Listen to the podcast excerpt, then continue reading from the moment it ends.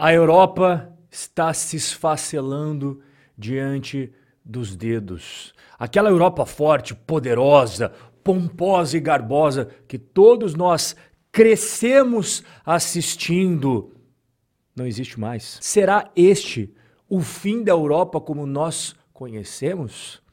Eu vou mostrar para você que a Europa já não é mais aquela Europa toda. Mas antes de começar o nosso tema principal de hoje, vou trazer uma informação para todos nós que não somos europeus, que somos brasileiros e temos que conviver com isso daqui, ó. Carro zero quilômetro mais barato no Brasil custa mais de 70 mil reais. Pois é, se você quiser andar de carro zero em 2024, vai ter que desembolsar uma bela de uma grana. O carro zero quilômetro mais barato do nosso país custa mais de 70 mil reais. Pois é, onde é que estão os carros populares prometidos pelo governo? Eu não faço ideia. Os 10 carros zero quilômetro mais baratos do Brasil em 2024, começando do décimo lugar, indo para o nono, oitavo, assim por diante. Em décimo lugar, Hyundai HB20, o sedã. 92.690 reais. Uma verdadeira bagatela. Em nono lugar, o Peugeot 208, 89.920. Lembrando, né? Esses valores todos são à vista. Só que a minoria ínfima dos brasileiros tem esse valor, pá, colocar na mesa ali da concessionária e levar o carro à vista. O pessoal faz financiado. Aí esses valores aqui que você está vendo, eles vão dobrar, porque você paga um carro para você e um carro para o banco ao final do financiamento. Oitavo lugar, Volkswagen Polo Track, R$ 87.990. Para o sétimo lugar, fica o Chevrolet Onix, R$ 86.150. Sexto lugar vai para Renault Stepway, R$ 84.470 pila. Quinto lugar, Fiat Argo, R$ 83.490. O quarto lugar vai para o Hyundai HB20, o hatch, e não o sedã, R$ 82.890. E agora a gente vai para o pódio, a medalha de bronze. Fica com o Citroën C3, R$ 72.990. A medalha de prata vai para o Fiat Mobi, R$ 71.990 e o carro zero quilômetro mais barato do Brasil é o Renault Kwid, R$ 71.190. Cá entre nós dois, será que vale a pena continuar comprando zero quilômetro no Brasilzão? Esses preços são inacreditáveis para a realidade da população brasileira. Isso aqui que a gente está falando são os modelos considerados populares. Não estamos falando de Audi, Mercedes, BMW. Não! Você viu aqui quais são os modelos. A minha opinião é que esses valores aqui são um tapa na cara do brasileiro. Ah, Rob, eu desconfio que essas montadoras, elas são gananciosas pelo... Claro que elas querem lucrar, elas não são ONG, mas não é esse o problema. Porque quando você vai cavocar e você vai ver o quanto que o governo brasileiro leva de impostos quando você compra esses carros aqui, ó, você vai ver que não raras vezes, ó, metade é para o bolso do governo quando você soma todos os impostos que são cobrados no carro. Então esses valores poderiam ser muito mais baixos, basta o governo querer. Você acha que o governo não quer? Ele quer mais é que você se lasque e que você continue comprando esses carros zero quilômetro, meu querido. Quanto mais você gastar nesses carros aqui, ó, mais o governo coloca dinheiro no bolso. Agora a gente vai para o nosso tema principal aqui de hoje: Europa. O que está acontecendo? Semana passada eu troquei uma ideia aqui com você mostrando a confusão danada que está acontecendo na política francesa e também mostrei para você os primeiros protestos na Alemanha. Hoje eu vou mostrar para você o que está acontecendo em Portugal. Afinal de contas, o presidente de Portugal dissolveu o parlamento. Na Alemanha as coisas só pioraram da semana passada para agora. E não é só agricultor não. Vários outros setores da economia se juntaram com os agricultores para protestar contra governo. E eu vou explicar tudo, tintim por tintim para você, para você entender o que está acontecendo agora no continente europeu. Começando aqui com a questão do Portugal, como eu falei agora há pouco, né? O presidente de Portugal, que se chama Marcelo Rebelo de Souza, dissolveu o parlamento português e convocou novas eleições legislativas para o dia 10 de março. Sabe por que ele fez isso? Porque em novembro do ano passado, eu e você trocamos uma ideia e eu trouxe aqui para você, inclusive, logo que aconteceu, houve a renúncia do primeiro-ministro socialista Antônio Costa. Você lembra quando a gente trocou essa ideia? Se você não lembra, eu vou refrescar sua memória. Primeiro-ministro de Portugal, que apoiou Lula em 2022, renuncia após escândalo de corrupção. Isso daqui foi no dia 7 de novembro de 2023. Naquela época eu contei tudinho o que estava acontecendo. Fato é que desde novembro, quando aconteceu isso, Portugal entrou num lamaçal atolado numa crise política. Uma série de prisões, detenções levaram ao indiciamento do chefe do gabinete do Costa, que você acabou de ver a foto ali, e também do ministro de Infraestrutura português. Segundo o Ministério Público Português, existiram inúmeras irregularidades para a gente ficar em palavras mais afáveis aqui para o YouTube, nos negócios de lítio e hidrogênio em Portugal. Não sei se você tá ligado, mas Portugal é muito forte no lítio.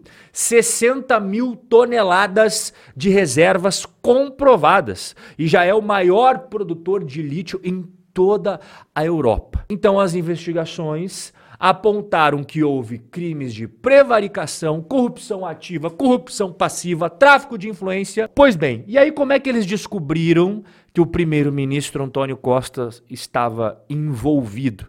Escutas telefônicas. Eles começaram a grampear um empresário, começaram a grampear outro, tal, não sei o que lá, um funcionário público ali, outro lá, e foram ligando as pecinhas e descobriram que ele estava, segundo o Ministério Público, envolvido em todo esse negócio. Por isso, corda no pescoço do cara, ele pediu a renúncia, aí virou uma crise política danada. Fato é que esta é a nona vez da história de Portugal, desde 1974, que foi quando eles começaram a democracia, que nós teremos eleições antecipadas. Agora, sabe o que mais me deixa chocado? É que as últimas pesquisas ali com os portugueses mostram que, mesmo depois disso que aconteceu, o Partido Socialista, que é o partido ali do primeiro-ministro e tal, continua como preferência número um da população portuguesa. Ai, meu amigo, não tem como levar a sério um negócio desse, né? Vários escândalos de corrupção e mesmo assim permanece nos braços do povo. Agora vamos falar da Alemanha. Milhares de tratores bloquearam a capital Berlim. Os fazendeiros, agricultores continuam protestando. 30 mil foram até a capital com seus milhares de tratores e paralisaram a capital da economia mais importante da Europa. Você está vendo aqui as imagens. Isso aqui, meu amigo, é Berlim. Agora diga uma coisa: será que passa alguém por aqui, ó? Não passa ninguém. Tá tudo fechado de trator e maquinário. Você tá vendo aqui, ó? Aqui o pessoal do agro protestando. Vamos colocar mais imagens para você ver. Não é pouca gente. Um frio danado essa época do ano na Alemanha. É um negócio bizarro. E rapaz, os caras estão lá. Dá uma olhada em uma das plaquinhas aqui, ó. Nós, agricultores, cuidamos da sua comida. Mas é aquela indiretinha, né? Para ver se o governo alemão acorda pro que eles estão fazendo, porque eles estão eles estão dando um no próprio pé, né? A capital da Alemanha está paralisada como você está vendo. O agro bloqueou Berlim, a capital alemã e uma das cidades mais importantes da Europa. Milhares de tratores de todos os países completaram a sua viagem até a capital. Cada um saiu de um ponto, todo mundo se encontrou ali em Berlim para parar a cidade. O governo está em choque.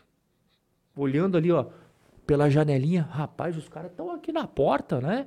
Eles estão observando dos seus gabinetes 30 mil agricultores do lado de fora extremamente raivosos com as decisões do governo alemão. E o mais curioso é que esses 30 mil agricultores só em Berlim, em Berlim eles estão recebendo apoio de outros setores da economia alemã. O pessoal da pesca se juntou com eles. O pessoal da gastronomia está apoiando eles também. O pessoal das empresas de logística estão apoiando eles também. Não é só mais o agro alemão. Está crescendo, está ganhando corpo. Igual eu falei semana passada, não sei se você lembra, pode ser mais uma greve geral na Alemanha que nós não temos desde 1906.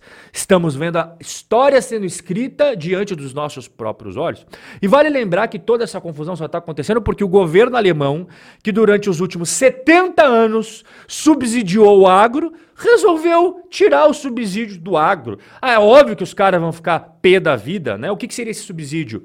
Para o óleo diesel que eles colocam nas máquinas, nos tratores, né? E também tinha uma isenção para o agro comprar máquinas e para comprar tratores.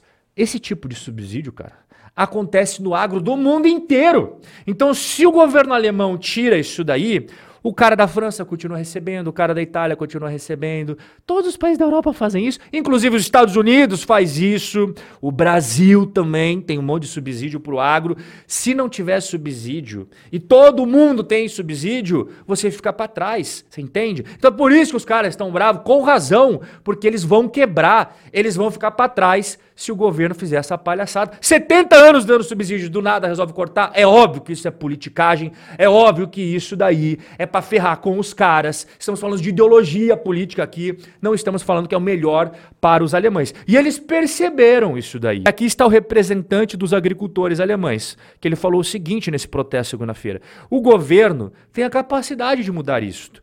Isto aí é demais. É só retirar as propostas e assim que o governo sinalizar que vai recuar, nós vamos tirar os tratores. Cada dia que passa, mais e mais pessoas vão se juntando aqui com a indignação deles. Igual eu falei agora há pouco, vários setores da economia, mas também temos vários profissionais liberais. Estão irritados com o quê? Com a crescente burocracia, que já é enorme na Alemanha, os custos trabalhistas, os encargos né, trabalhistas, impostos, falta de apoio do governo, você tem que dar bastante dinheiro, mas não recebe nada de volta em apoio, né? E também aqueles pequenos negócios, por exemplo, os restaurantes, estão furiosos com o governo alemão, porque você tinha nos restaurantes em toda a Alemanha uma cobrança de imposto de 7%. Aí o governo, numa canetada, resolveu aumentar para 19%. Vários manifestantes estão gritando palavras de dissolução do governo e realização de novas eleições. E se não fosse 1.300 policiais alemães em Berlim, eles teriam despejado toneladas de esterco em frente